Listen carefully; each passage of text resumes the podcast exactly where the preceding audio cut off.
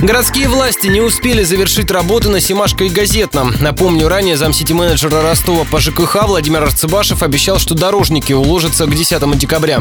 Семашко и Газетный сделали односторонними с одной четырехметровой полосой для машин, а тротуары расширили. Проинспектировала ход работ корреспондент радио Ростова Ксения Золотарева. Проект реконструкции навряд ли можно считать успешным. Первое, что бросается в глаза – огромная лужа на перекрестке Семашкой и Московской. Вода стоит практически вровень с бордюром на всю ширину проезжей части. Также не до конца смонтирован тротуар вокруг некоторых канализационных люков. По сути, крышки просто обложены обломками тротуарной плитки.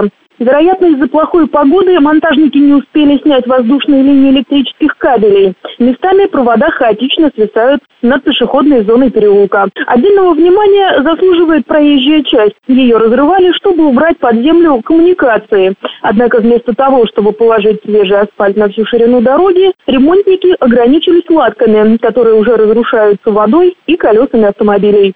Семашко уже украсили вечно зелеными многолетниками. На газетном же пока появились только скамейки, катки и урны. Частично смонтирована новогодняя иллюминация. Вдоль всей пешеходной зоны установлены столбики, которые должны защитить тротуары от желающих нарушить правила парковки. Обновленные Симашка и Газетные обошлись городскому бюджету в 15 миллионов рублей.